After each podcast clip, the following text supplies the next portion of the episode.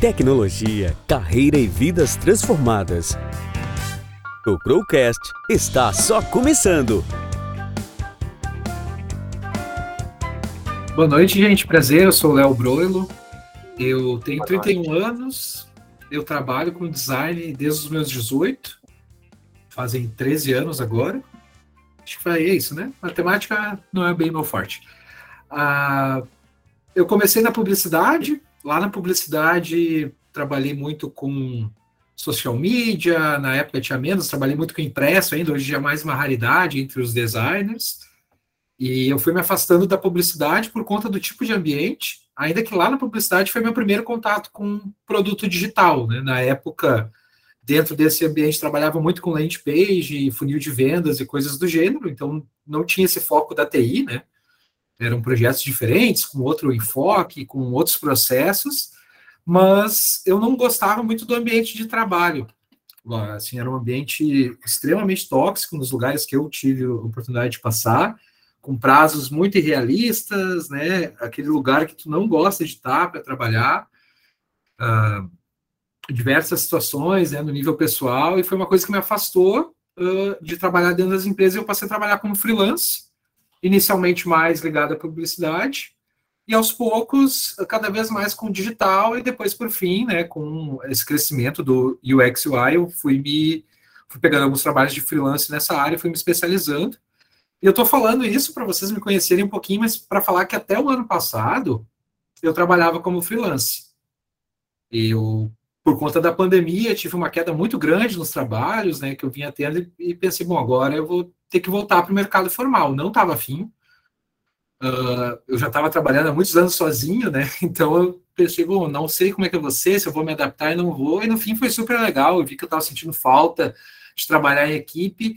E o mercado da TI evoluiu muito e muito rápido uh, em como tratar nós, os profissionais, em como ter os processos, as dinâmicas de trabalho, então acabou sendo uma experiência super bacana. Mas o ponto principal para falar disso é que até o ano passado eu não usava o LinkedIn, então eu não sabia o que fazer, como fazer. Eu, as coisas que eu tinha no LinkedIn eram de 10 anos atrás, quando eu ainda era representante de vendas, né? Então não tinha nada a ver com o que eu faço, não tinha uma rede, não tinha network, não tinha nada do gênero, né? Eu aprendi várias das coisas básicas que eu vou falar aqui. Eu aprendi de uma amiga minha que hoje é UX UI na IBM, que ela me passou várias do funcionamento básico do LinkedIn, vários desses aqui eu vou passar para vocês. Depois fui aprendendo um pouco mais através, né, da quantidade de processos que eu tive que participar.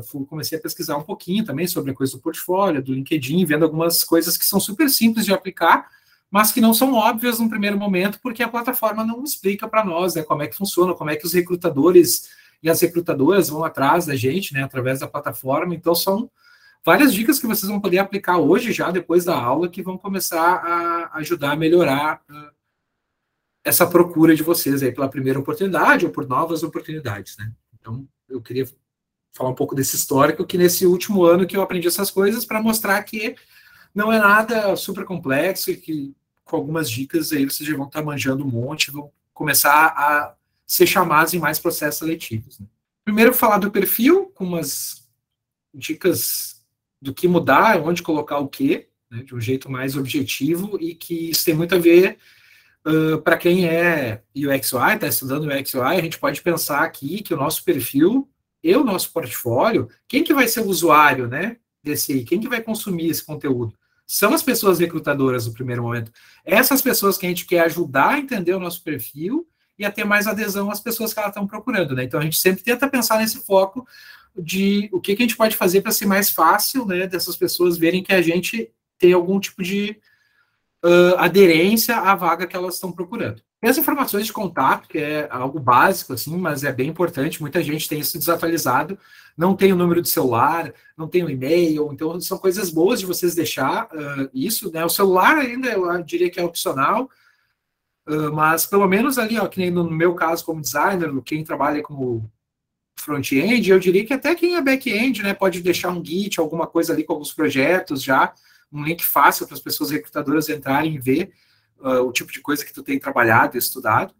Então, isso aqui, ainda que seja extremamente básico, é muito importante, porque às vezes as pessoas querem entrar em contato, elas não querem gastar uma mensagem, né? Que o LinkedIn tem um número de mensagens lá que pode enviar, e que se a pessoa não responder, elas perdem uma mensagem, e elas vão tentar entrar em contato por alguma dessas uh, coisas aqui. Então, tentem deixar isso atualizado.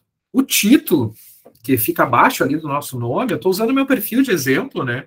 Ainda que tem algumas coisas que eu mesmo já vejo que eu quero mudar, mas ele está na linha geral do que eu considero que funciona, assim, né? que tem, da minha experiência tem funcionado.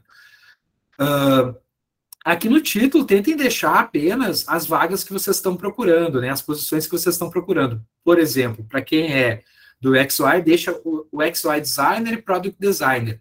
Evitem usar termos como estudante, estagiário, aprendiz, não porque isso diminui uh, né, a caminhada de vocês não tem nada a ver com isso, tem mais a ver com o sistema de busca que as pessoas fazem para nos filtrar, né, quando estão no aplicativo. Então a gente é, dificilmente, basicamente nunca, a pessoa vai lá digitar o ex designer estudante, né, no sistema de busca. Então não tem por que vocês deixar isso, vocês vão deixar expostos de outro jeito no perfil, o que, que vocês estão estudando, há quanto tempo vocês estão estudando, mas aqui é uma informação simples, direta, que tem que estar assim, porque é através dos sistemas de busca que às vezes a gente vai cair aí para dentro ou para fora dos primeiros filtros né, na, na plataforma. Depois a gente vai ter o, o sobre, e aqui a gente vai começar a abordar o tempo que a gente trabalha, o tempo que a gente estuda, um pouquinho de contexto sobre a gente, mas sempre bastante objetivo, Uh, fala dos entregáveis que tu faz, né? O que que tu trabalha,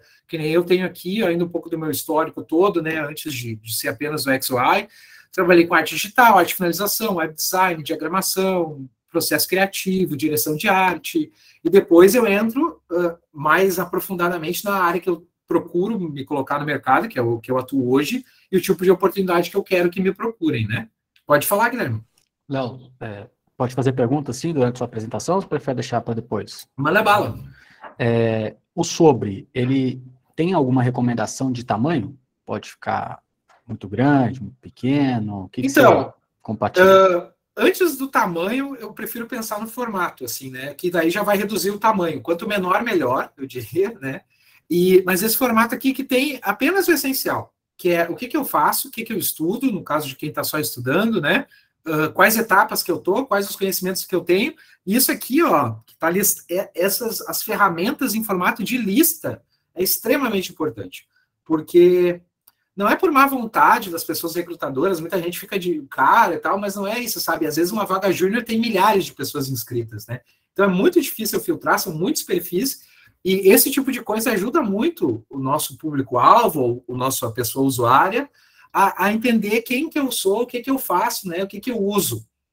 Então, listar as ferramentas aqui uh, desse jeito, assim, uma embaixo da outra, né, bem, de maneira bem objetiva, é super importante, tá? Tem gente que faz aquele hard skills, soft skills, pode ser também, né, mas a gente esteja conciso e, e em forma de lista e tentar reduzir, né, eu acho que se tu não conseguir em três parágrafos, tenta reformular, procurar outra abordagem, porque já talvez tenha coisa demais aí, né? Uh, a ideia do perfil e do currículo, todas essas dicas aqui são né, a mesma coisa que no currículo de vocês, ela é levar vocês até o processo de entrevista. Que daí lá sim que a pessoa vai verificar o teu perfil, vai querer saber da tua história, uh, tentar entender um pouco melhor a tua trajetória, daí sim né, tu vai poder falar sobre isso. Pode falar, Larissa. Uh, no caso de pessoas que estão começando agora, que não têm uhum. experiência, o que, que, seria interessante eu destacar ali no perfil, na parte Colo do sobre? Coloca as coisas que tu está estudando, as linguagens, as ferramentas, uh, o que que tu já construiu, né, com essas linguagens e quanto tempo, né? Por exemplo, assim, ah, uh, estudando há um ano full stack development com focos, né, nas linguagens tais, tais, tais, já desenvolvi isso, isso e isso, né? Então, ainda que não tenha a experiência de mercado, tu vai ter essa experiência de estudo, que eu sei que muita vaga júnior já quer alguém que não seja júnior, né? Que eles botam júnior porque querem o salário de júnior, mas alguém que seja mais experiente. Mas, quando tu tiver com uma vaga que seja abordada de uma forma mais correta, isso vai importar bastante, porque ela, a pessoa já vai saber que tu tem pelo menos uma certa familiaridade né, com as ferramentas e com as coisas que a empresa trabalha, e que tu vai conseguir entender o básico para ser treinada lá dentro, né? Então é, é, isso aí que tu foca em colocar.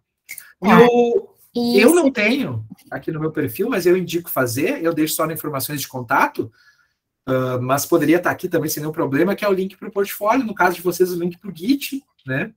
E tentar ser bastante ativo lá no Git, para quem? Porque o Git tem uma dinâmica diferente do portfólio, né? Porque tem lá as contribuições de vocês, uh, aparece a frequência que vocês estão uh, utilizando e visitando, né? Então isso é bacana também, o pessoal considera bastante isso. Ah, só mais uma coisa, tipo, se eu tenho experiência em outros empregos, seria interessante colocar também, tipo, nem que seja de um, tipo, não seja do mesmo setor. Depende, assim, uh, muito breve, né, independente do que for, muito breve, tentando de alguma forma uh, usar isso para relacionar com as coisas que tu desenvolve, né. Uh, eu tenho aqui, por exemplo, que eu sou graduando em filosofia, né, estou fazendo EAD de filosofia, que não tem uma ligação direta com o que eu estou fazendo, mas é parte do que eu sou e do que eu faço também, né? Eu tinha antes aqui uma coisa que eu tirei, que tem a ver com. Depois vocês vão ver que eu atuo voluntariado num, num coletivo, e eu tinha aqui isso também com algumas competências que eu uso e desenvolvo lá, mas eu acabei tirando porque eu vi que não tinha muito propósito para o tipo de vaga que eu estava procurando e tal. Logo que eu saí do processo de freelance para voltar para o mercado formal, fazia mais sentido, porque eu estava não necessariamente procurando uma posição específica de UX UI, ainda que eu já fosse uh, sênior né, em UX UI, eu estava procurando alguma coisa que fosse no ambiente do design, daí tinha competências que poderiam ser relacionadas. Agora que eu entendo que não tem mais, eu tirei. Né? Então, tentar fazer esse exercício, assim, o que, que eu posso aproveitar disso, o que eu não posso, e sempre muito breve, né, essas coisas que não são tão o foco do que tu está pensando para a tua carreira, é, é poucas, pouquíssimas palavras aqui, né? Vai ser uma notinha, algo do gênero. Bom, aqui é isso, gente. Tenta lembrar, né? Sejam objetivos e ter a ferramenta, as ferramentas que vocês utilizam de, uma, de formato lista. Pode ser o hard soft skills, não tem problema também, mas é importante que esteja em lista para ser fácil né, as pessoas entenderem o que vocês fazem, o que vocês estão estudando. Lá nas experiências, isso aqui é um dos erros mais comuns que eu vejo que a galera que me procura, né, que é júnior, que eu, eu fico à disposição para o pessoal, faço alguns posts com vaga júnior da minha área, de vez em quando um pouquinho de front-end, mas mais do design, e fico à disposição para conversar sobre perfil e portfólio. E esse é um dos erros mais comuns, que as pessoas colocam lá a, a posição que ela estava na empresa, mas não colocam nada do que, fiz, do que faziam e o que utilizavam, né? Uh, é muito abrangente para vocês desenvolvedores, data science, e para nós designers também, né? Eu posso ser um XY designer que trabalha numa parte do processo, não tem contato com a outra, que não é interessante para a vaga que a pessoa está procurando, né? Então, é muito bom a gente colocar aqui uh, não só a experiência, o tempo de experiência, mas também o que, que a gente faz, né, o que, que a gente entrega, quais ferramentas que a gente utiliza em cada uma das nossas experiências. E aqui eu tenho, como produtor cultural, né, que eu sou de maneira voluntária, atuo junto de um coletivo que produz eventos e artistas relacionados à música independente, né? Eu deixo isso aqui porque muitas vezes é legal o pessoal conhecer vocês para além né, das skills. Uh, isso é uma pergunta comum, inclusive, né, em processo de entrevistamento. É, ah, fala um pouco sobre ti, fala um pouco sobre uh, o que, que tu faz na tua vida além de estudar, além de trabalhar, né? Então eu deixo aqui porque é uma coisa que eu faço, uma coisa que eu gosto, e é uma das coisas que ajudam a definir quem eu sou, né? Pode falar, Gui. Léo, eu vi que no LinkedIn tem um, tem um campo específico para recomendar as experiências, ah, uhum. desculpa, os voluntariados, né? Uhum. E aí, nesse caso, seria interessante deixar aí no campo de experiência uhum. ou colocar no campo de, de voluntariado mesmo? Eu te diria que tanto faz. Eu deixo aqui no de experiência porque eu sei que é onde a galera vai olhar, né? Então, tipo, eu vejo que é, a galera olha mais para isso do que para esses outros campos. Então, eu, como é uma coisa que eu acho importante no meu perfil, né, para minha pessoa, isso aqui é importante que as pessoas vejam, eu considero, eu deixo aqui. Mas não tem problema deixar lá também, sabe? Se é algo que é, talvez para ti não tenha tanto foco, ou tu não queira que tenha tanta uh, visibilidade nos processos, nas entrevistas que tu vai ter, tu pode deixar nesse outro campo, que também vai estar tá lá, né?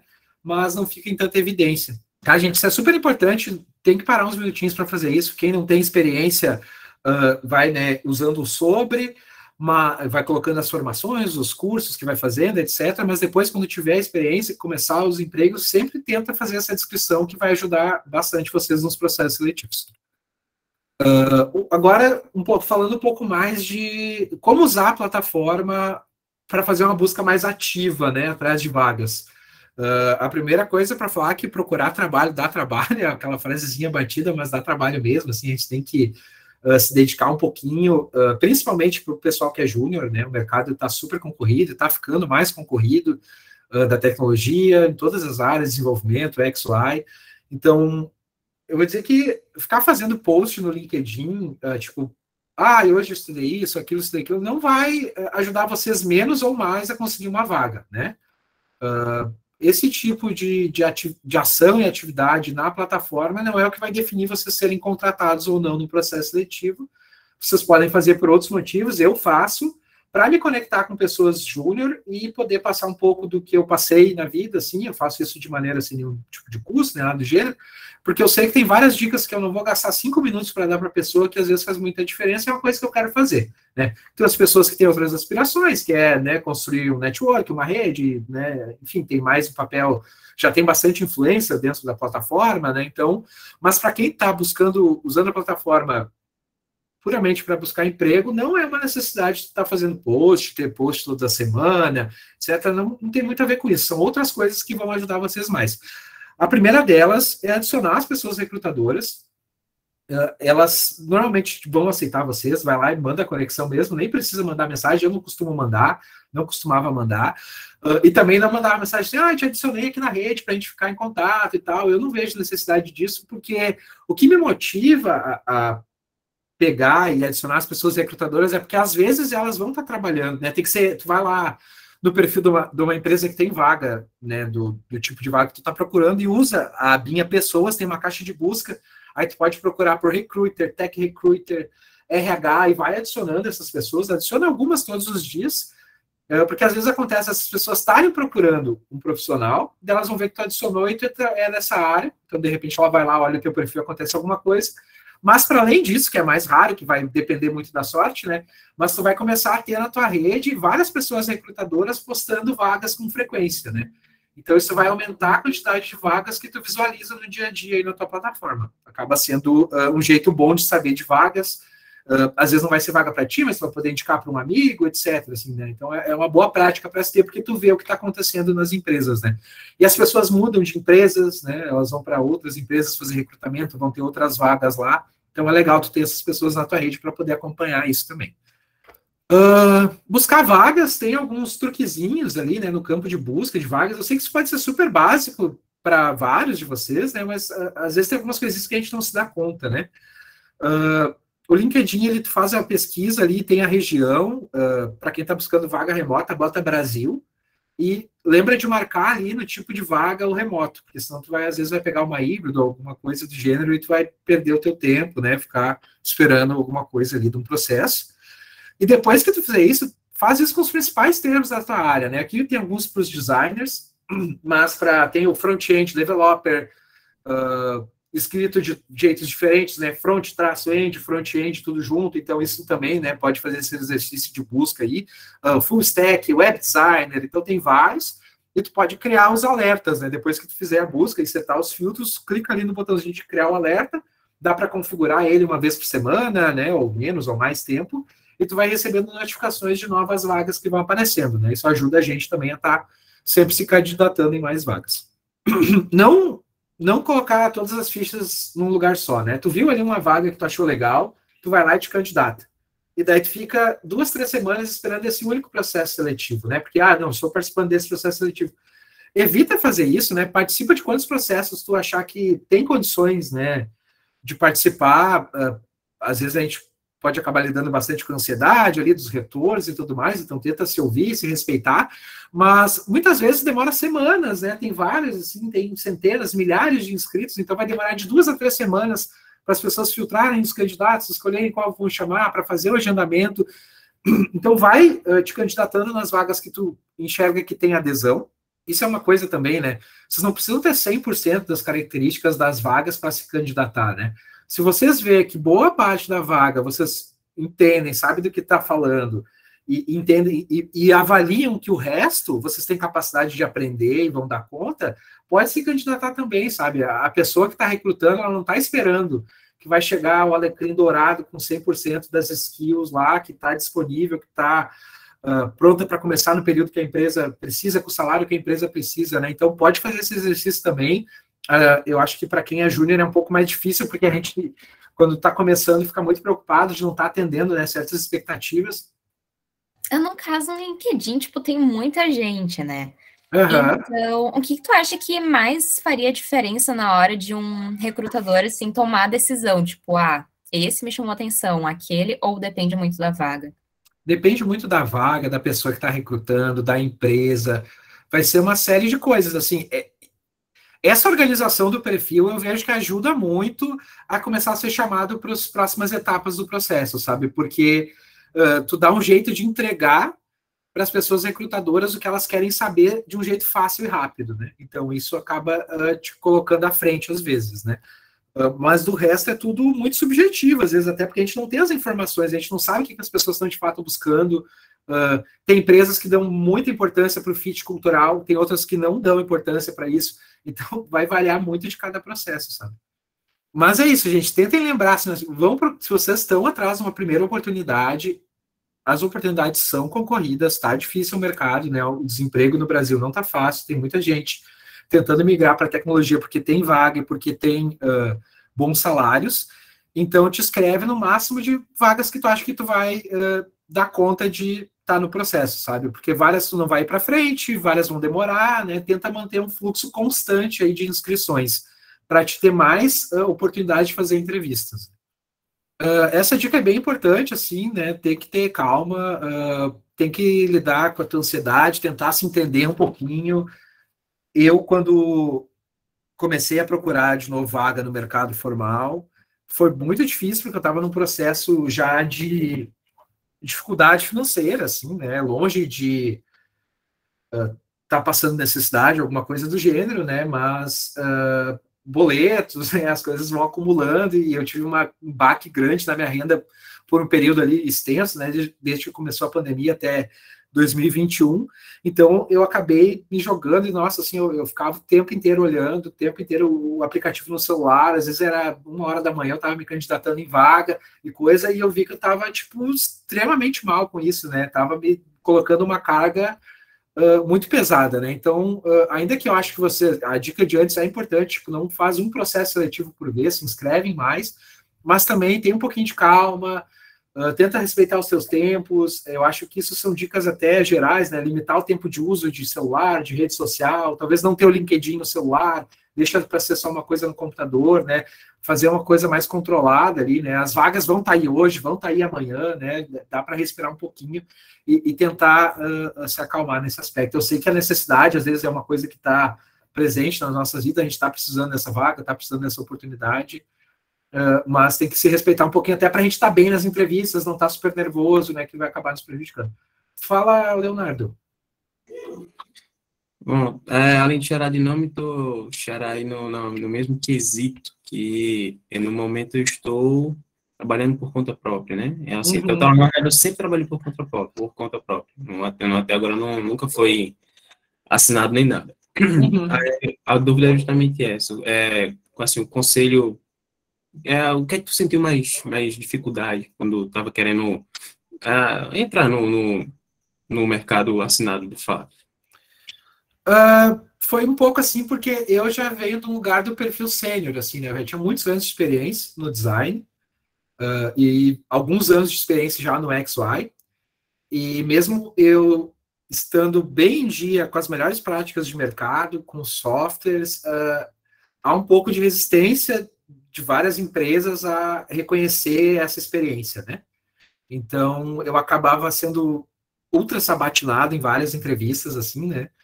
E o pessoal pesava um pouco a mão porque achava que talvez eu estava enchendo linguiça apenas ali como o, o, autônomo, né? E às vezes é uma percepção de alguns lugares, né? Não é de todos, não é de todas as pessoas, mas isso rola mesmo, né? Então não tem muito para onde fugir, sabe? Tu vai ter que provar no espaço que tu tem que tu já sabe fazer as coisas. E aqui tem algumas dicas, depois eu vou falar um pouco disso, né? Do processo seletivo e, e do portfólio mas tem algumas dicas para ajudar a gente a estar tá mais preparado para essas, eh, essas armadilhas ou algumas coisas que podem acontecer no processo, né? Que, que essa era a minha coisa que eu sentia mais difícil. Pô, ah, tu tá aqui há quatro anos e pouco como freelance, o que que tu fez? Tal, como se não fosse uma uh, vivência válida, né? De, de experiência de trabalho, né? Não sei se respondi. Fala, Cis. Respondeu sim. É, você acha que a questão do networking ela pode contribuir muito também para a questão da contratação, para quem está iniciando, essas coisas? Cara, uh, vai contribuir se tu conhecer pessoas em posições em empresas que elas podem dizer se tu contratam ou não, né? De outra forma, assim, é mais tu tá ligado em saber onde olhar para ver se tem vaga, né? Se tu não tiver o QI, né, de fato, assim, né, a pessoa que vai te botar lá dentro, vai ser tu tá participando dos processos, uh, e, e, eu não sei se é bem networking, mas já me aconteceu mais de uma vez eu participar de um processo seletivo com uma pessoa recrutadora. Não dá naquela vaga por N motivos, né? Mas o processo é assim legal, né? Eu me empenhei no processo, eu fiz o melhor que eu podia, fui simpático, né? Não, não fiquei uh, chateado com a pessoa que estava me recrutando, etc. E mais para frente ela me chamou de novo para outro processo, né? Então ela já conheceu, gostou de mim, então isso pode ajudar nesse sentido, né? Ah, ah, mas o principal acho que é estar bastante atento, estar seguindo as pessoas recrutadoras, o pessoal que compartilha a vaga ali para estar tá vendo, né? Para para te construir isso. E os processos que tu tiver oportunidade de participar, tentar manter a calma, ser gentil com todo mundo, uh, não ser muito não forçar muito a mão pedindo feedback ou um retorno em algum momento, né? Para aí ficar uma relação tranquila que em um próximo momento a pessoa possa te chamar de volta, né? Fala Winson, é isso? Talvez. Isso. Tá. Eu queria saber assim, se tem alguma dica da capa, né? Se for alguma coisa que chama atenção. E a questão do, do horário, igual você falou, você mandava uma hora da manhã, assim, se demonstra alguma ansiedade, se não é bom mandar nesses horários, ou Acho que não faz diferença, sabe? Assim, a capa também eu acho que não é uma coisa. Eu deixo uma capa meio abstrata ali de uma foto de um prédio bonito. Tem gente que bota uh, na capa escrito assim, né? Tipo, ah, sou UXY, né? Alguma coisa do gênero assim. Uhum. Capa da empresa que está trabalhando. Eu vejo que não influencia muito, assim, né? Uh, porque é isso, né? As ferramentas de busca que as pessoas recrutadoras usam, elas vão mais pelas palavras e os lugares que a gente põe essas palavras no nosso perfil do que pelo visual quando ela clicar ali, sabe? Então, tipo, acho que não ficaria muito preocupado com isso, não. E a questão do horário, assim, de mandar a vaga também? Nunca vi ninguém me falar, tá ligado? tipo, pô, tu mandou uma hora da manhã, o que aconteceu? Acho que tem muita gente da nossa área da tecnologia que curte trabalhar de noite, né, curte estudar de noite, é mais noturno, então é natural que isso aconteça, assim, acho bastante tranquilo. Ah, não, fechou, valeu. uh, bom, as negativas vão vir, né? Não tem outro jeito, vários processos aí. Uh, tenta lembrar que não é pessoal, uh, essa negativa não, não tá falando que tu é ruim, né? Elas estão falando sobre o processo, sobre. É, é, tem um, N variáveis que a gente não controla, né? Desde o fit cultural, a pretensão salarial de outras pessoas, né? Então tem uma infinidade de coisas que pode acontecer, assim, né? Às vezes a pessoa vai ter alguma skill ali no, no currículo que tu não tem, mas não tem como tu saber, né? Não quer dizer que tu está fazendo alguma coisa errado, não quer dizer que tu não sabe das coisas que tu está estudando, né? Uh, não é sobre isso, né? Os processos são extremamente concorridos, tem, eu já falei isso algumas vezes, mas tem centenas, tem milhares, às vezes, de inscritos, né? Então, uh, tenta tirar um pouquinho esse peso, assim, de se cobrar. Eu sei que é difícil, né? Ainda mais quando a gente está precisando, mas, uh, às vezes, se tu está estudando, tu está buscando as coisas, tu já está fazendo o que tu pode fazer, sabe? É, é continuar tentando, se mantendo calmo, indo para frente. Em algum momento, quando for, né, para acontecer, vai acontecer. Uh, eu acho que vale ressaltar, assim, né, ainda que não seja pessoal, no sentido de que não é para te tomar para ti, né, para te pensar, ah, eu sou ruim mesmo, meu portfólio tá ruim, ou putz, eu estudei tanto e não sei nada, não, não é ficar nesse lado, mas ainda existem muitas empresas no mercado que têm resistência a contratar mulheres para tecnologia, que têm resistência para contratar pessoas pretas na tecnologia. Então, uh, isso também são fatores que a gente não controla, né? é, às vezes vai se deparar com essas coisas, é mais difícil, não, não, não adianta dizer que não é mais difícil para as mulheres entrar na tecnologia, né? É, continua tentando, continua estudando, uh, vai no seu tempo, né? Não é, não tá, tu não é menos por não ter passado um processo seletivo, sabe? Eu, quando eu estava deixando de ser freelance e voltando, né, querendo voltar aí para uma contratação formal, eu devo ter me inscrito em mais de mil vagas, participado de, sei lá, 60, 70 entrevistas, e eu já tenho um perfil sênior, né? Eu já sabia dos processos, eu sabia o que fazer, quando fazer, o que falar, o que não falar, e mesmo assim foi um processo desgastante, né? Então, tentar pensar aquela outro clichêzão, assim, né? Não é uma corrida de 100 metros, é uma maratona, uh, segue estudando, segue construindo portfólio, segue fazendo seus projetos no Git, segue se aperfeiçoando e, e fazendo o que tu tiver que fazer, né? O tempo de um não é o tempo de outro. Tem gente que pode dedicar oito horas por dia para estudar, né? Tem gente que não pode, né? Cada um vai ter as suas limitações, que vem de uma série de lugares. Então, é tentar se entender onde se encaixa, não se cobrar e fazer o que puder fazer quando puder fazer, sabe? Ah, na parte de pretensão salarial, eu tenho bastante dúvida, porque eu nunca sei se, tipo, eu posso colocar um valor que eu quero mesmo, ou um valor uhum. de acordo com com o que a média salarial está ganhando, eu não sei o que é adequado, sabe? Sim. Então, eh, se a gente não sabe para vaga, eu tento olhar o Glassdoor da empresa, né? Uhum. Tem um site chamado Glassdoor que tem lá os salários, né? Geralmente de várias posições. Uh, daí eu sei mais ou menos onde eu estou né, entrando. Se não, é aquela avaliação bastante pessoal também, né? Da necessidade versus o que a gente acha que merece. Assim. Tem vezes que a gente sabe que merece mais, mas a gente sabe que está precisando de valor X, né? Acontece muito para quem está migrando para a área, né? Por exemplo, ganha uh, um salário mínimo ou dois mil reais em outro emprego e, e quer começar na área e uma vaga de júnior na tecnologia por designer deveria estar na faixa dos 3 mil, né? Em vários lugares não está. Para programador, disso para mais, eu diria. Em vários lugares não está também, né? É entender que às vezes, pela condição, nossa condição pessoal, a gente vai fazer uma pretensão menor do que fosse, né? Geralmente isso não influencia tanto no processo seletivo quando é abaixo, né? Influencia geralmente quando a gente joga muito para cima. Uh, mas o Glassdoor é uma boa média. Se não, joga lá no Google média salarial, tal vaga júnior no Brasil, né? E vai por aí, que ficando dentro de algo similar, se gostarem do teu perfil, vão falar, tipo, ah, não, a gente gostou, mas você pediu 13,500 e a vaga é 3 sabe? Vamos falar, não vai, dificilmente isso vai ser repetitivo, sabe? É, é muito raro, assim, né? Uh, é claro que tem processos e processos, tem empresas que às vezes esse é o primeiro corte, né? Mas daí. É, eu vou passar como se escreve aqui, ou alguém podia passar no chat quem pegou o site aí. Pode falar, Marcos. Tem um outro site também que é o salários.com.br, que tu consegue ver ali por estado e por cidade, então dá para fazer com mais precisão ainda esse cálculo da média e tal. Isso, é. O, o Glassdoor é legal porque ele tem um perfil de cada empresa, né? Nem todas as empresas estão lá, mas às vezes consegue ver dentro daquela organização quanto que as pessoas estão recebendo para a função que tu está sendo entrevistada, né? Uma faixa, assim. Né? Isso é bem, bem legal também. Agora eu vou falar um pouco mais de portfólio. Uh, talvez as pessoas do design vão se relacionar um pouco mais, porém tem dicas aqui, principalmente para quem é full stack, front-end, que dá para aproveitar. Fala, Marcos. Acho que tu levantou a mão de novo ou foi de antes? Não, essa foi sem querer. então tá. Uh, ainda assim, vai ter algumas coisas aqui que pode ajudar quem vai trabalhar com outras áreas, né, mesmo lá no back-end, data science, a estruturar como apresentar os seus projetos quando estiver numa entrevista, né, porque são coisas meio gerais que, que ajudam nisso.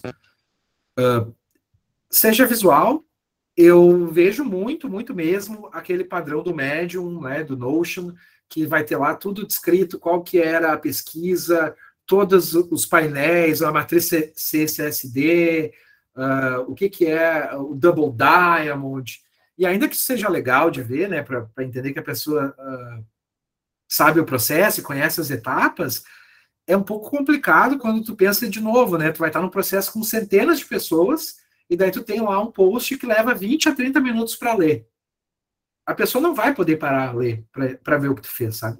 Então, uh, tentar essa abordagem uh, mais visual, tem uma série de exemplos no Behance, no Dribble, em outros sites aí que vocês podem buscar. Eu vou dar uma receitinha de bolo aqui. Uh, o que, que, eu, o que, que eu tenho recomendado é que eu acho que esse processo completo, descrito, com todas as etapas, ele é importante, porque ele é o que de fato a gente faz, né? Mas é, muitas vezes é melhor a gente registrar esse processo lá no Medium, no Notion, ou em outra plataforma, ou de outro jeito, mas ter isso registrado até para nós mesmos, para a gente entender o que, que a gente estava fazendo naquela época para esse projeto, que daqui a cinco anos, né, tu vai estar tá fazendo outras coisas, isso é natural, mas é muito legal tu ter isso registrado, tu pode consultar, tu pode pegar coisas e tudo mais, mas tu ter esses outros projetos, né, em, em outras plataformas. Eu indico o Behance porque é a plataforma que as pessoas estão mais habituadas a usarem, né, já é um formato mais usual. Então ali tu já mata a charada. Uh, tem um roteirinho, né, que eu chamo essa receitinha de bolo para apresentar um projeto. Isso vocês podem usar não só uh, para um portfólio, mas para apresentar um projeto que tu fez, né? Qual era o problema? O que, que eu fiz para resolver e qual que foi a solução, né? São três etapas uh, concisas, assim, né? Porque às vezes tem uma série de coisas aí dentro, né? Do que, que é o entender o que, que é o problema, às vezes é muito difícil, né? Mas enfim, uh, se a gente usar essa receita, pelo menos a gente tem um fio linear, lógico, que a pessoa que a gente está apresentando vai conseguir acompanhar, né? Alguém levantou a mão, Advanced Growth Dev. Fui eu. Só para dar um, um, complemento, porque o Léo está falando ali da, essa questão de, da, da empresa, não, na verdade, de você passar um roteiro, ah, você tinha um problema X, como é que você fez para resolver aquilo? Gente, isso aparece em muitas entrevistas. Então, casualmente, a empresa vai conversar contigo, ou vai te perguntar se tu já passou por alguma situação e como tu resolveu isso, ou ela mesma vai te passar esse problema. Ah, teu gestor te traz esse problema aqui desse código que tu, que tu fez, ah, desse bug que tu teve que resolver.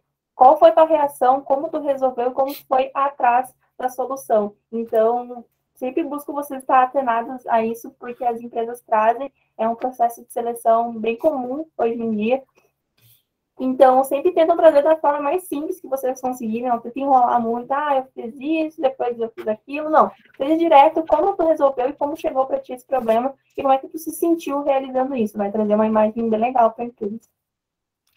É, isso é muito bom, porque uh, quando a gente começa, quando, não sei se alguns de vocês já trabalham na área ou não, mas quando a gente trabalha na área, a gente vê que a parte técnica ela é vital e importante, mas ela é só um pedaço né, do nosso trabalho resolver problemas e, e, e, dinâmicas ali dentro do, do trabalho no dia a dia envolve uma série de coisas e tem muito a ver com isso. Qual é o problema? O que, que eu fiz? Como é que, né, qual, qual foi a solução proposta?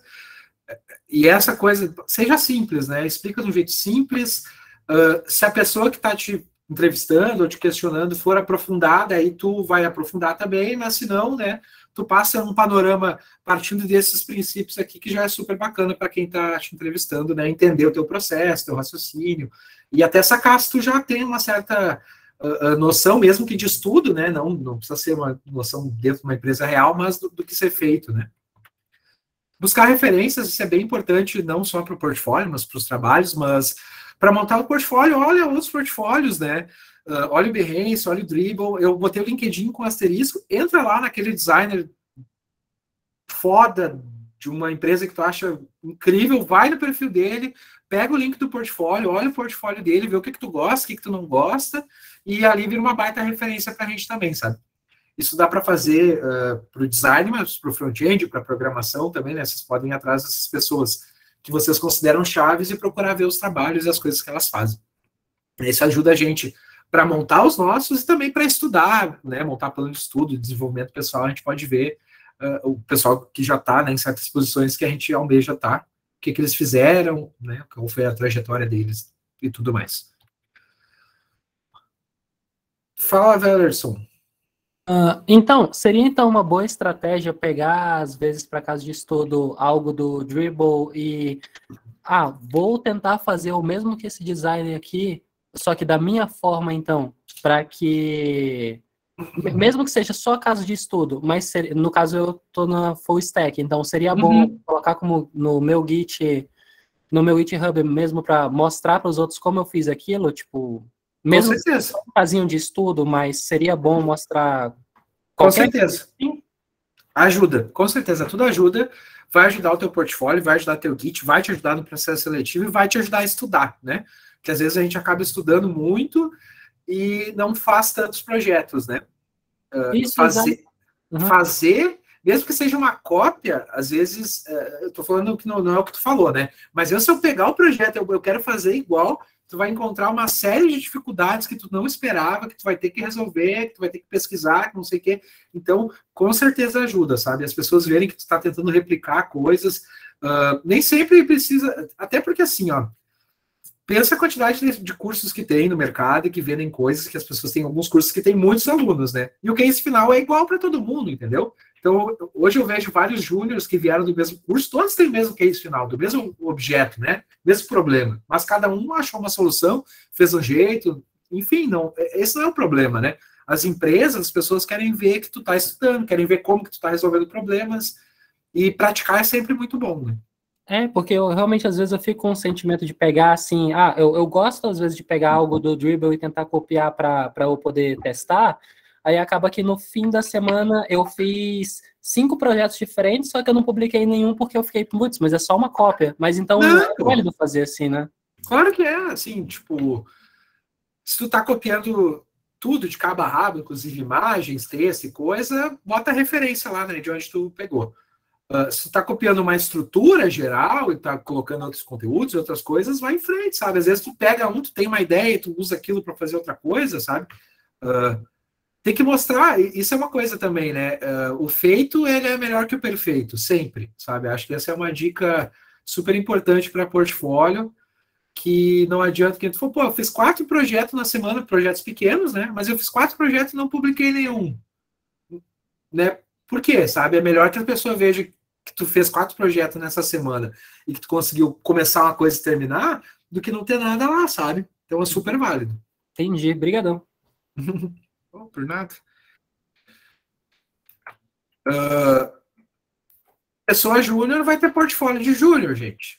Não adianta abrir o portfólio do lead design da Nubank e daí ficar chateado que o teu trabalho não está no mesmo nível, sabe? Tenta ser caprichoso, né? Uh, dá o teu melhor ali dentro do tempo que tu tem para fazer isso, mas é, super tranquilo. Ninguém está esperando mais que isso. Se estiver esperando mais que isso, está errado, né? É, é isso, sabe? Se a pessoa está lá te entrevistando enquanto júnior e está esperando que tu esteja no mesmo nível de uma pessoa que está há quatro anos no mercado, essa pessoa está errada, né? Tu está começando agora, tu está aprendendo, então teu portfólio vai refletir esse teu processo, né? É, meu portfólio, inclusive, eu sou meio relapso com o portfólio, assim, é muito difícil para mim uh, manter o portfólio, isso é, é, é, chega a ser engraçado, né? Mas é, é eu, eu sempre tive muita dificuldade em manter os projetos lá, então eu tenho projetos até da minha época de faculdade, que hoje eu não faria de jeito nenhum daquele jeito, mas eu fiz lá naquela época, eu fiz, entendeu? Era o que eu tinha condições de fazer e foi legal, e, e para que estava no meu nível naquele tempo, né? Depois vocês vão se deparar com. Por, por que, que antes eu falei, ah, case de estudo não é problema nenhum, porque na tecnologia, acho que 95% dos projetos que eu desenvolvi eu não posso mostrar, porque eu tenho uma cláusula de confidencialidade com o cliente, né? E essa cláusula tem uma validade de 20, 30 anos, dependendo do contrato. Então, tu não vai poder mostrar. Então, o case de estudo vai servir para isso também, sabe? Que vai ter competências que tu vai ter, que tu já desenvolveu, que tu fez projetos reais, mas que tu não pode mostrar, né? Tu pode dizer, ah, eu participei de tal projeto e tal, mas tu não vai ter como mostrar o teu processo, as telas e as coisas que tu desenvolveu por conta lá dentro, sabe? Então, o case de estudo é super válido, né? Porque ele vai mostrar esses mesmos processos aí que tu vai poder utilizar em, ou já utilizou em casos reais falar um pouquinho de processo seletivo. Não sei se alguém tem mais alguma dúvida de portfólio, alguma coisa antes de eu. Vou seguir aqui. Uh, algumas coisas que vocês podem fazer para se preparar. Isso aqui é para todo mundo, tá? Não é para designer, para isso aqui para qualquer área, eu acho que são válidas, né? Uh, escreve as respostas para as perguntas que tu acha possível uh, serem feitas. Todos vocês já devem ter participado de alguma entrevista, ou talvez não, mas enfim. Anota as perguntas que te fizeram depois da entrevista, escreve isso, não, tu não vai ler na hora, óbvio, né? Tu não vai abrir o arquivo e ler na hora, mas esse exercício de parar e pensar sobre as coisas e botar isso no concreto, no escrito, vai te ajudar muito a dar uma resposta organizada, né? Às vezes nos perguntam alguma coisa e, e daí a gente começa a responder e daí tu vai para um lado e vai um pouco para o outro, não sei o quê. O ato de escrever ajuda a gente a organizar essa resposta, né? Eu tenho várias respostas que me fizeram, várias perguntas que me fizeram em várias entrevistas, com as respostas que eu dei na, na época, ou respostas que eu fui trabalhando depois. Isso me ajudou muito a, a ir bem em entrevistas, sabe? Porque as pessoas perguntam, não, isso eu já sei o que responder, porque eu já parei, eu já pensei sobre isso, sabe? Eu não copiei, não, não, não precisa copiar de algum lugar, pesquisar, não, é mais o que tu responderia para aquilo mesmo, só que é o processo de organizar isso de antemão, né? Uh, ninguém conhece tu mais do que tu mesmo, né? Acho que isso é uma coisa assim, tipo, tu sabe todas as dores que tu passou, toda a tua trajetória, e mas mesmo assim, para e escreve isso, sabe? Escreve o que que tu tá estudando, por que que tu tá estudando, o que que tu já fez, o que que tu não fez, o que que tu almeja lá na frente, uh, porque a gente sabe, mas é que organizar e entregar isso para outra pessoa de uma forma organizada que ela vai entender, nem sempre é tão fácil, né? Uh, tem algumas perguntas aqui que são muito usuais na área de tecnologia, eu diria em geral, assim, né? Vou passar algumas com vocês aqui, que daí cada um de vocês pode, uh, né? Alguém quer, quer printar a tela, fique à vontade aí. Uh, Cimeia, pode falar? assim, ó, no caso, essas, essas perguntas né, que tu colocou aí, uh, seria para quem já tem experiência, né? No caso, eu estou fazendo o curso de QA, né? Uhum. E eu estou fazendo, tipo, uma transição de carreira. Eu era uhum. assistente administrativo, né? E hoje eu estou indo para essa área aí. Hoje eu não estou tá. trabalhando, estou desempregada. Mas aí, tá. é, essas perguntas seriam para quem já tem experiência, né? No caso. Ou... Ah, não, eu acho Ou que não, não sabe?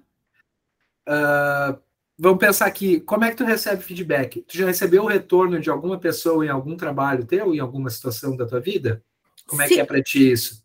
Sim, mas é, é no, não nessa área, né? Outra, na, não, tudo bem, mas aí tu fala uhum. sobre ti e como tu lida com isso, assim, né? Que é mais isso que as pessoas querem ouvir, né? Uhum. Ah, é tá. tipo assim, uh, ah, quando falo feedback, pode ser sincero. Eu falo várias vezes, olha, tem vezes que eu fico chateado, mas eu tento parar, escutar uh, tentar entender que a pessoa vem de outro lugar, com outra perspectiva que talvez eu não tive, e agora uhum. que eu estou mais experiente, eu já paro e falo, não, beleza, eu vou levar isso que tu me falou em consideração, vamos retrabalhar, ou antes, assim, se eu já tiver argumentos para responder, eu já respondo ali, mas né, sempre uhum. falando não de uma maneira pessoal, mas tipo, ah, não, eu acho que eu fiz isso por causa disso, disso disso, ou disso, disso, disso, e se a coisa não avança, eu falo, não, beleza, eu vou levar em consideração o que tu falou, vou retrabalhar e a gente tenta depois de novo, né? Isso é, por exemplo, essa é a minha resposta para essa pergunta, sabe? Sim. E, e esse exercício, assim, né? Tipo, aqui, ó. Talvez tu não tenha ainda um projeto na área de QA que te deu mais orgulho, né? Então, tu pode pensar que falar em transicionar de carreira é uma coisa que te dá orgulho, sabe? Porque tu tomou a decisão depois de vários tempos fazendo outra coisa, de parar, estudar e tentar se aprimorar e que hoje tu vê que tu está estudando uma coisa que tu gosta, que tu quer aprender mais e que tu te enxerga fazendo no futuro. Um exemplo, assim, né, do que tu pode uhum. falar. Uh, a primeira, como você começa um novo projeto? Uh, talvez tu não saiba, mas está aí uma ótima oportunidade para perguntar, assim, né, tipo, o que, que, é a primeira coisa que se faz no projeto de QA, né? E, e daí tu fazer o exercício de construir essas respostas aqui já vai te ajudar a estudar também, né? Sim. Ai, obrigada. Não, por nada. Uh, e, e, é isso, gente. Assim, quando a gente não tem experiência, acho que essa pergunta é ótima, né? Uh, porque quando a gente não tem experiência específica na área, seja sincero e fale do que tu fez na tua vida, sabe? Uh, aqui tem outra uma situação de problema que você contornou, né? Vê algum problema em algum outro ambiente profissional que tu teve que aconteceu e como que tu lidou, né? Porque essa pergunta aí não é para saber se tu sabe a tecnologia XYZ, é para ela te entender enquanto profissional, enquanto pessoa, o que, que tu faz quando a coisa aperta, sabe? É, muito das entrevistas, é, claro que vai ter sabatinas técnicas, né? E é um exercício difícil, né? Porque quando a gente está de entrevistado, a gente está sempre nessa condição de que, putz, eu preciso desse trampo, né? Eu quero trabalhar, eu quero começar na minha área, né? Então tu não quer desagradar e tudo mais, mas a grande verdade é que não tem o que fazer, sabe? Tu vai ter que ser o mais sincero que der com as armas que tu tem e trabalhar isso da melhor forma, sabe? Não tem pra onde correr, vai ter coisa que não vai dar certo, né? E, e trabalhar um pouco isso também. essas coisas de antemão ajudam muito, sabe? Eu vi que depois que eu comecei a fazer isso, uh, foi muito mais tranquilo para mim participar de entrevista, porque eu já tinha pensado nas coisas, sabe? Talvez aparecesse alguma coisa que não é exatamente isso, mas eu já pensei sobre várias coisas, né? Então, dá para partir disso que tu tem para para ir para as entrevistas, né? E é isso, gente. Não desistam. Acho que é uma, uma sensação que acontece às vezes quando a gente está migrando de área mais, né? Mas é muito difícil começar de novo. é, é difícil iniciar. As primeiras vagas, com certeza, são as mais difíceis, né? Não tem dúvida, a concorrência é bem maior. Muitas empresas querem uma pessoa júnior de salário, mas com uma ampla gama de conhecimentos aí, né? Que às vezes impede três, quatro profissionais. Então é difícil e geralmente a gente precisa do trabalho, né? Assim, TI por amor, né? Não é só por isso, a gente precisa do dinheiro, é uma condição concreta das nossas vidas, né? Então é, é, é, super difícil quando mexe com isso, mas vai no teu tempo, cada um tem o seu também. Quem só pode estudar de noite depois do seu trabalho, é isso, tu tá fazendo o que tu pode, né? Tá estudando uma hora por dia, duas horas por semana, que seja, mas é, tu tá fazendo o que dá quando dá, né? Tentar manter isso em foco. Quem tiver alguma pergunta, eu estou à disposição também. Quem quiser me adicionar lá no LinkedIn para trocar uma ideia depois, também fica à vontade. Fala, Mondrax. É, assim, é que pra, eu sou daqueles que complica muitas coisas, e agora eu estou começando a entrar numa área complicada, isso está meio que explodindo na minha cabeça. Uhum. Mas o que, que tu quer dizer necessariamente como projeto? Seria como, de forma mais abstrata, seria como um, um planejamento à base de uma necessidade digamos que tu tá no teu ambiente de trabalho, onde as coisas rodam, pô, estamos necessitando de algo. Aí tu começa, sei lá, pensar num projeto para desenvolver alguma coisa para suprir essas necessidades e vai planejando e assim vai. Ou o projeto pode ser um como um todo, como por exemplo, um trabalho em si, um aplicativo, um isso, programa.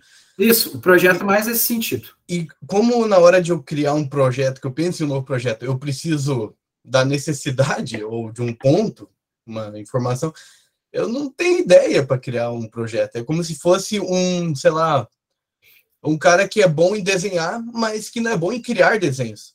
Uhum. Entende? Aí eu fico tipo, me lasquei. Como é que eu vou fazer um novo projeto se eu nem conheço a área ainda para fazer um projeto? É, não, não. É, é, é talvez não pensa, não pensa tanto nessa coisa de um novo projeto no sentido de algo inovador que tu vai criar algo, mas é como que tu vai começar uma tarefa que alguém te passou, sabe? Da tua. Não, não sei qual cara que tu estuda? Ah, tô para ciência de dados. Sim. Ciência de dados, né? É. Uh, talvez uma tarefa comum vai ser tratar um banco de dados ou não sei o quê, né? Por onde tu começa? Uhum. O que, que, é que tu faz, né? Uh, o que, que, é uma tarefa comum da tua área, né? Pega, tenta pensar nisso, assim, perguntar para quem é mais experiente da área, eu talvez da área de ciência de dados, eu não vá saber exatamente falar, mas é, é, mais pensar, tipo assim, ó, te deram uma tarefa, né, que tem que vai ser, vai começar a ser feita. Por onde que tu começa, né? Por exemplo, eu posso falar a minha resposta para isso aqui, talvez te ajude a entender um pouco do que eu estou falando, né? Uhum. Uh, eu sou hoje lá o XY, trabalho no projeto 1 ou 2, uh, trabalho né, em diferentes projetos, depois ah, a gente vai começar aqui agora, uh, tem essa tarefa aqui do projeto que tu já trabalha, né, uma tarefa nova, e tu tem que fazer um dashboard. Tá? Dashboard, aquelas telas inicial com, com data size, né, com gráfico, com tratamento de dados, depois. Uh, por onde que tu começa? Bom, a primeira coisa que eu sei, eu sempre respondo isso, tá? Independente do que me falarem, eu vou começar daí. Eu falo assim: a primeira coisa que eu vou fazer é ver qual que é a documentação que a gente tem em torno desse projeto, né, desse pedido, dessa tarefa, que pode ser mais simples a, a resposta, né? Ah, vou ver o que, que me mandaram de informação no pedido da tarefa, uh, tentar entender o que, que esperam que eu entregue, né? Que vai vindo, né? Tipo, ah, não, vou ler bem o que me pediram, o que estão esperando que eu entregue, e daí eu vou começar a tentar preencher né, as lacunas e, e, tentar identificar quais processos eu devo seguir. No meu caso, é geralmente assim, eu vou ver se já tem pesquisa ou não, né, se já teve pesquisa com o usuário, não teve pesquisa, vai ter pesquisa, não vai ter pesquisa, vou primeiro tentar né, entender isso. Partindo disso, eu, eu penso assim, bom, se é um projeto um pouco maior, eu vou estruturar uma arquitetura de informação, depois eu vou fazer uns fluxos de usuário, vou fazer uns rabiscos, wireframes, e daí vou começar a, a fazer as telas, né? Então, é meio que como que eu começo um novo projeto? Eu tento entender o que me pediram, o que, que querem que eu entregue, quais são as etapas que eu vou enfiar aí no meio, né? Uh, ah, para mim vão ser essas enquanto designer. Para data science, talvez seja uh, olhar para o banco, entender que tipo de dado que ele está uh, captando, qual que é o formato desses dados, né? E depois olhar lá o que, que eu preciso entregar, né? Que tipo de tratamento que é, o que estão esperando lá no dado final, né? e daí o que, que tem nesse meio. Ah, primeiro eu preciso olhar quais são as tecnologias, né? Então vamos ver APIs de consulta, vou ter que desenvolver um algoritmo de uh, ah, já tem os algoritmos? Não tem os algoritmos, né? Acho que são coisas que talvez tenham relação com a tua área que pode ser uh, um caminho assim para ir. Mas é, é, é, meio que essa pergunta é tipo assim, ó, quando te dão uma tarefa, por onde que tu começa, né? Quando te dão aí um novo projeto, não é que tu vai inventar alguma coisa e tal, mas é tipo assim, ó, vai começar um, a gente vai começar com esse novo banco de dados aqui, com esse tratamento para o cliente e tal lá, né? O que, que nós vamos fazer? Fala, Bruna. Não sei se te respondi, meu Grax, ficou... Respondeu. Obrigado. Ou não ficou... Uh, ficou não, já, já, me deu um rumo. Já é um, já Beleza. muito melhor. Fala, Bruna. É, Léo, minha pergunta é mais prática. Eu queria saber, assim, um exemplo seu, assim, como você faria é, no LinkedIn, é, assim, eu também estou em transição de carreira, eu já trabalhei, as minhas experiências de antes não tem nada a ver com que Tranquilo. Com o que eu estou buscando.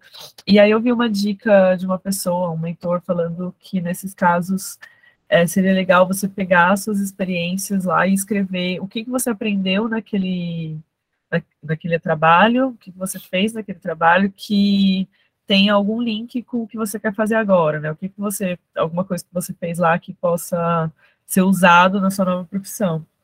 E, cara, eu tenho muito bloqueio, assim, de, de fazer isso.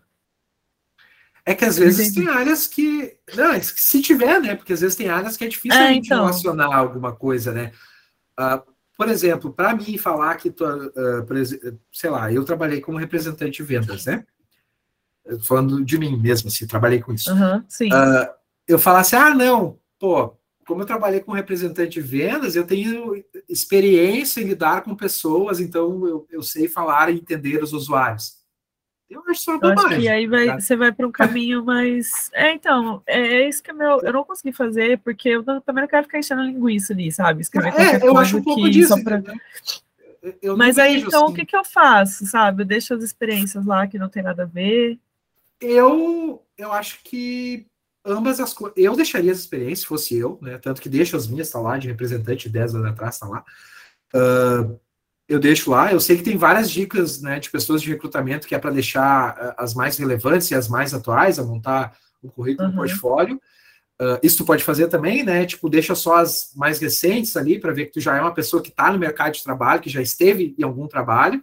Isso importa, às vezes, porque as pessoas uh, uh, querem, é, tipo, às vezes começar com alguém júnior que nunca trabalhou em nenhum tipo de posição do mercado de trabalho, ela vai ter uma falta de entendimento até das dinâmicas de um ambiente de trabalho, né? Então, às vezes, as pessoas veem que tu já teve experiências em outras áreas, seja do que for, ela já sabe que tu entende o que é estar no ambiente de trabalho, né? Uh, acho que talvez uma coisa é tu deixar talvez a, a, as duas últimas, né, ou algo assim mais recente, e focar ali nos outros materiais acerca dos teus estudos, das ferramentas que tu vem aprendendo, né, que, tu, que isso, assim, eu acho que às vezes rola um pouco de, tipo, uh, a gente estava falando, eu já vou passar para lá repetir, tá, Douglas? Uhum. Uh, a gente tá, eu estava falando antes de, tipo assim, vamos se, se respeitar, cada um tem o seu tempo, né, seu aprendizado, e tentar não, tipo, as negativas não são sobre ti, né, enquanto pessoa, enquanto profissional, né, é, porque é um pouco disso também, sabe, não tem uma grande dica que tu, enquanto Bruna, tá deixando de seguir, que não tá te colocando no mercado, sabe, tu tá fazendo as coisas que tu tem condições de fazer, pô, tu tá transicionando de carreira, tu tá estudando, tá fazendo certificações, eu não sei qual área que é, uh, que tu está estudando, mas está fazendo projetos na área, posta um projetinho, né, organiza um portfólio, Git, seja o que for da, né, da área que tu tiver ali. Uh, mas é isso, assim, eu não, eu não vejo essas grandes dicas salvadoras, assim, né, tipo, uh, de ser uma coisa que as pessoas estão deixando de fazer, né, que isso aí que está te impedindo de conseguir uma vaga na área, sabe? Eu não, não consigo enxergar isso nessas coisas. Entendi. Viu, Grodev? Libera aí pra gente o certificado de cada módulo que a gente conclui, que já vai ajudar. Aí é uma pauta que eu acho que eu tô por fora. Fala, Douglas. Uh, Léo, eu não, nunca tive LinkedIn, uhum. e, mas eu sou do tempo antigo ainda que a foto, foto de currículo era, era mais tradicional. Sim. A uh, questão de foto de perfil para o LinkedIn ali, eu vi que, dando uma olhada rapidamente, que está mais humanizado uhum. essa parte do, do, de foto de perfil. Tu uhum. acha que é bacana deixar mais, mais humano isso ou fazer mais tradicional? Ou não, ou não, não tu vê que não faz tanta diferença por ele ser uma rede social também? Essa seria a minha. Eu acho que primeiro é para ti, assim, como é que tu te sente mais confortável se apresentando para as pessoas, sabe? Acho que uhum. essa é a primeira, porque as pessoas não, não é por causa da foto estar divertida ou não divertida que vão deixar de contratar ou vão contratar, sabe? Acho que isso é muito pouco para isso. Uh, e tu falou agora uma coisa que é isso, é uma rede social, então esse perfil é teu, né? Assim, ainda que tenha várias boas práticas, né? Acho que como tu te sente mais confortável enquanto profissional de estar disposto, tu vê minha foto, eu tô é meio de longe, com a carinha fechada e, e de olho fechado, entendeu? Uhum. Então, que é, eu não sou uma pessoa do tradicional propriamente dito, assim, né? Uh, eu Sim. acho que isso é o que me representa. Eu acho que não vai aumentar ou diminuir tuas chances, né? Uh, eu, talvez seja importante a foto que ajude a ver que é tua, assim, né? Uh, mas mais por ser uma boa prática até de rede social do que propriamente de LinkedIn, eu diria, né? Uhum, entendi. Show de bola. Valeu, obrigado. Evita foto de anime. Foto de anime evita. Uhum.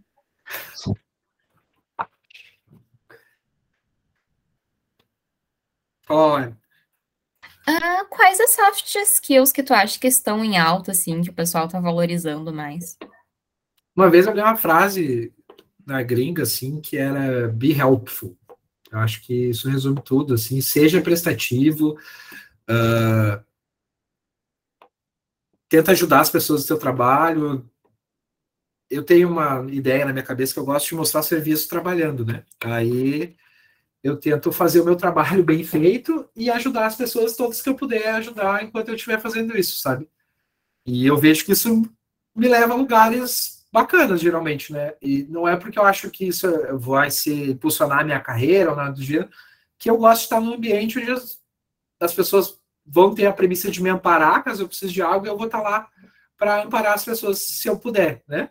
Então, acho que, para mim, essa é a principal, assim, ser prestativo, né?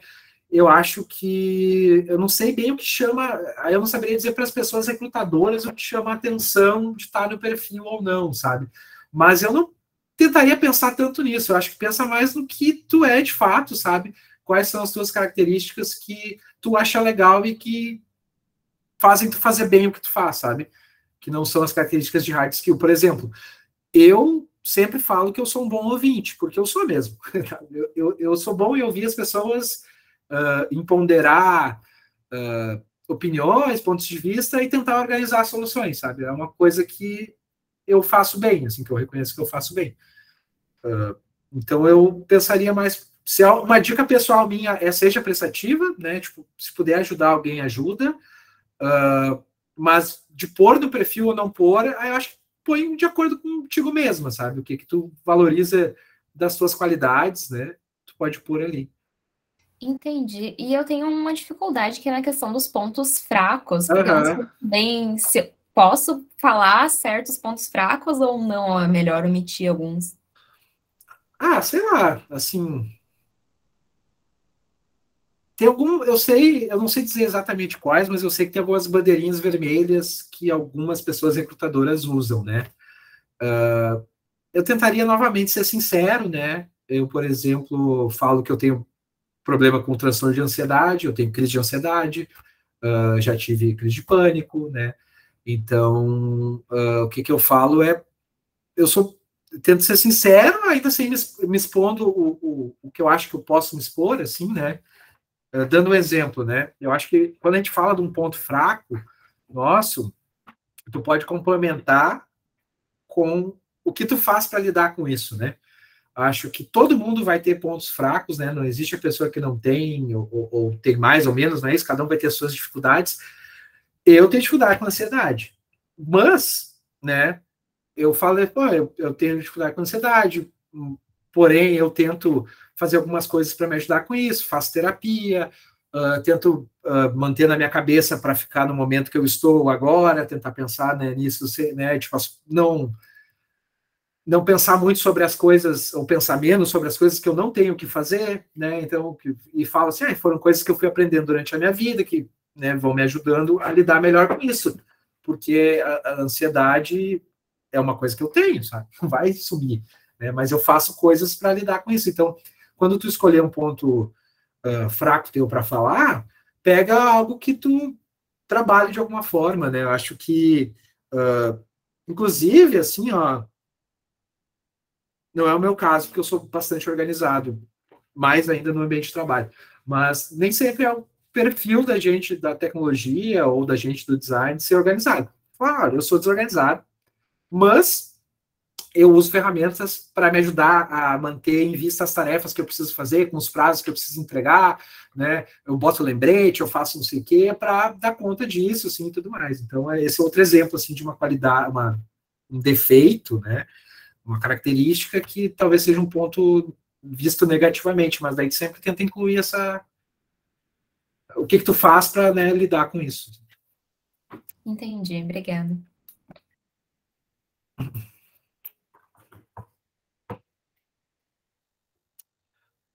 Mais alguém tem alguma pergunta? Já ia perguntar, e aí, gente, mais alguma dúvida, alguma questão que ficou no ar aí, a gente não pode alugar muito Léo também. Hoje é sexta, né? todo mundo deve estar com planos aí. Pô, eu tô. Eu quero atravessar a rua e tomar uma cervejinha aqui no bar. então... Mas, como ninguém se prontificou, acho que. Vocês viram que eu tava com a garrafinha aqui o tempo todo, né? E tomando durante a fala.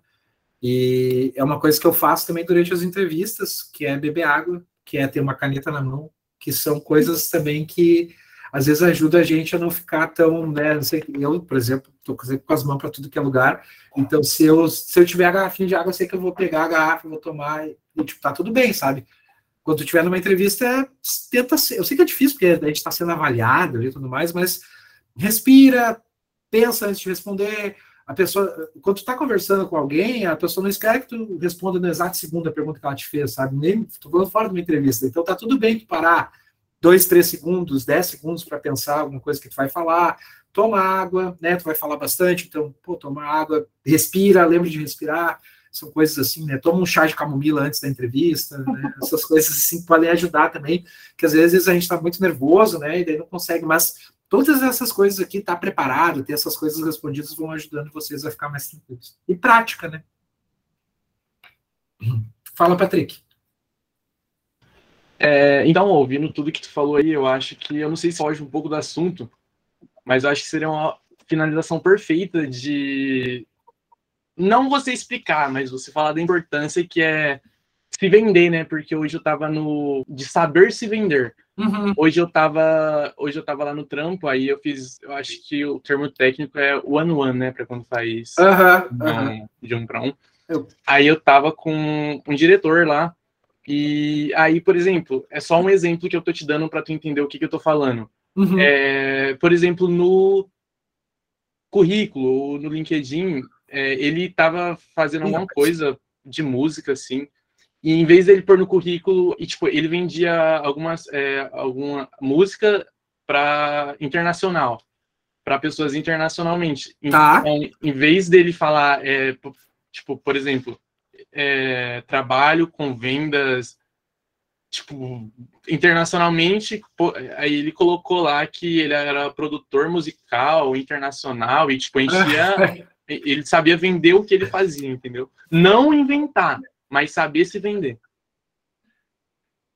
então para mim produtor internacional é bem diferente de vender música internacional, sabe? Então, aí já cairia fora do. Não, então, mas ele sabe? na hora ele explicou direitinho, só pra Pode crer, agora é, me cabeça. Então, assim, eu falei há pouco que eu tenho essa ideia imbecil de mostrar trabalho trabalhando, né?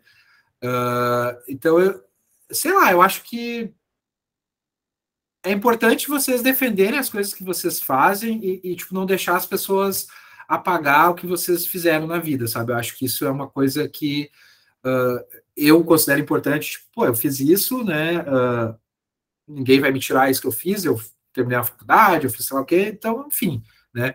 Eu acho que explicitar essas coisas pode ser um pouco, nem sempre a gente faz, né? Mas é, tá aí um exercício bacana para quem vai estar tá em processo seletivo. Mas durante os trabalhos dentro das empresas, eu vejo que o mais importante vai ser tu tá assim comunicação com, com o teu time, uh, fazendo as entregas, se tiver um problema falar, uh, fazer o teu trabalho, entregar o teu trabalho, deixar os outros saberem que tu entregou o teu trabalho, né? Se faltar alguma coisa, fala, não, esqueci, mas vou fazer. Então, eu, eu, eu não sei, cara, eu, eu sou um pouco meio dessa, do saber se vender, eu não sei se eu sei, entendeu? Hum. Eu acho que eu, eu, eu sou mais de, de, de tipo, uh, faz o que tu faz bem feito, não deixa de falar no que tu faz, eu acho que isso é bacana também, tipo, pô, eu que fiz esse código, tá ligado? Eu que fiz isso aqui, né? Eu que resolvi teu problema lá, né? Eu acho que... Uh, mas isso aí não vai segurar o rojão, sabe? Lá ah, no dia a dia, né? Mas esse exemplo que eu te passei é mais antes de, tipo, é para chegar na oportunidade, entendeu? Ah, cara, então, eu, eu particularmente vejo que isso aí é mais fantasia do que qualquer outra coisa. Uh, daí falando nesse, nessa perspectiva, tá uhum. ligado?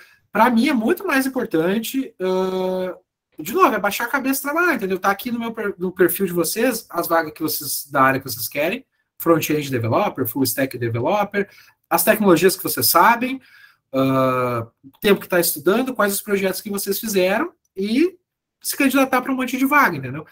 É muito raro a pessoa que vai levar na lábia um processo seletivo porque aumentou certos pontos, né, ou omitiu outros. Então, as pessoas vão estar tá pro... porque a pessoa recrutadora hoje, cara, ela é uma pessoa muito bem preparada, na real, entendeu? É, ela tá ligada nas coisas, sabe? Ainda que vai ter coisas que tu pode fazer para chamar um pouco mais de atenção de um ou de outro, no geral, tu tá com o teu perfil bem organizado, com as coisas que tu trabalha, com as tuas experiências bem explicitadas ali, vai te levar mais longe do que esse tipo de preocupação, tá ligado? Eu, eu vejo, sim, meu ponto de vista Não, é mas faz sentido. Aí, sabe? Peguei a visão. Uhum. Que, que é é trampo, baixa a cabeça e trampo, entendeu? Assim, Não, acho que. E daí, claro, né? Tipo, cada um tem um, um tempo e uma disponibilidade para fazer as coisas diferente dos outros, né? Por uma série de condições sociais, econômicas, etc, etc, etc, né? Então, não é porque um trabalha mais que chega mais longe. Eu também não acredito nisso, entendeu? Puramente. Assim, tem gente que tem condições de trabalhar mais que os outros, né? Acho que isso é, é uma coisa também que eu acho importante falar, sabe? Tem gente que já larga mais na frente na caminhada também, né? Então é, é vamos fazer o que tu pode quando pode. E o bom do mercado da tecnologia é que é isso, gente. Vocês já estão estudando, vocês estão se aprimorando, está faltando muita gente, vai crescer muito ainda, né? Então, tendo essas coisas alinhadas aí já aumenta a quantidade de processos seletivos que vocês vão poder participar. Né? Mas, Léo, novamente gostaria de agradecer a tua presença e o assunto aí é, que o pessoal. Eu acredito que agregou mais para um do que para os outros, mas ainda assim, gente, dica é dica, ainda mais quando a gente está sendo inserido no mercado de trabalho, ainda mais quando se trata de perfil profissional ali no LinkedIn, o que serve para um serve para os outros. Então, vamos lá, trabalhem e força de vontade, gente, é o que eu sempre digo. E, Léo, novamente, muito obrigada, pessoal, obrigada pela participação. Eu agradeço. E qualquer coisa, só chamar o Léo ali no LinkedIn, que eu tenho certeza que ele vai ajudar vocês. Pode me adicionar lá, quem quiser, trocar uma ideia, estou à disposição, tá, gente? Obrigadão pelo convite. Esse foi o Growcast, o podcast oficial da GrowDev. Gostou? Então compartilhe agora mesmo. Até o próximo episódio.